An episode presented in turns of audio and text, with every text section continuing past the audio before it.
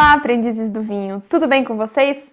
Voltamos com mais um vídeo aqui no canal e hoje vamos falar de uma data que já está quase chegando. A época mais chocolatuda do ano e quem não escuta a palavra Páscoa e já não sente aquela vontade de comer um chocolate. E como aqui falamos sobre vinhos, é claro que vamos trazer a relação do vinho com a Páscoa. A Páscoa, para os cristãos, é uma data muito importante, pois ela representa a ressurreição de Jesus Cristo. E não se tem muito certo a relação da Páscoa e do consumo de vinho nessa data. Mas acredita-se que ela tem relação com a Santa Ceia, onde Jesus serviu pão e vinho para os seus discípulos. A ação de oferecer pão e vinho ficou marcada como sacrifício eucarístico de Jesus Cristo ao ser crucificado.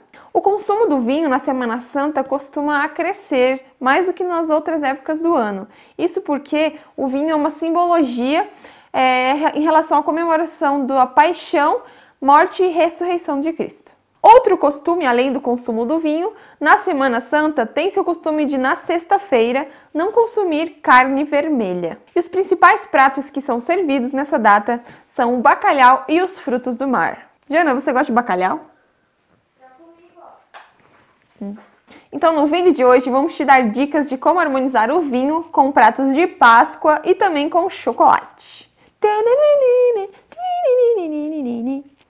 Ao prepararmos uma harmonização, devemos ficar atentos aos ingredientes que serão utilizados no prato, que tipos de temperos e que tipo de molho serão utilizados, pois são eles que irão se destacar e é a partir disso que a gente vai definir se aquela aquele prato vai harmonizar com o vinho. Pensando nos pratos da Páscoa, se você for preparar peixes mais gordurosos, você pode optar por harmonizá-los com vinhos como Chardonnay ou então um Pinot Noir. O Chardonnay, então, vai ser um queridinho na harmonização, pois ele vai se dar muito bem eh, harmonizando com o bacalhau. Outra opção muito adequada é o vinho verde. A acidez presente nesse estilo de vinho combina muito bem com os pratos servidos na Páscoa, tanto com os peixes como com os frutos do mar. Se no seu almoço de Páscoa forem servidos pratos com fritura, como batatas ou então o camarão, você pode optar por harmonizá-los com espumantes, podendo ser até um espumante brute. A acidez presente nesse estilo de vinho também é muito legal para limpar o seu paladar a cada pedaço novo de comida, ali que normalmente costuma ser bem gordurosa quando é frito. E se no seu almoço de Páscoa você optar por fazer um salmão, seja ele grelhado ou então assado, você pode harmonizá-lo com um delicioso vinho rosé, combina super bem. E se você optar por não servir nenhum peixe, nenhum tipo de carne, frutos do mar, e sim optar por legumes, a gente tem algumas opções de vinhos que você pode harmonizar. Se você for fazer legumes assados, harmonize-os com vinhos das uvas Grenache ou então Tempranilho. Esses vinhos costumam ter um corpo médio e vão harmonizar muito bem com esses legumes assados. Quanto mais leve forem seus legumes, talvez a melhor opção seja harmonizá-los com um Sauvignon Blanc. Além desses pratos que nós falamos aqui, quais pratos você costuma fazer aí na sua Páscoa? Deixa pra gente aqui nos comentários e a gente vê se eles harmonizam ou não com esses vinhos que a gente já falou e se não, a gente vai te dar uma dica aí de como harmonizá-lo. Ah, e antes de a gente continuar o vídeo, já clica aqui no joinha para esse vídeo ficar aí, ó, chegando para todo mundo. E se tem uma delícia que é muito comum na Páscoa e que infelizmente não é o melhor amigo do vinho, é o chocolate.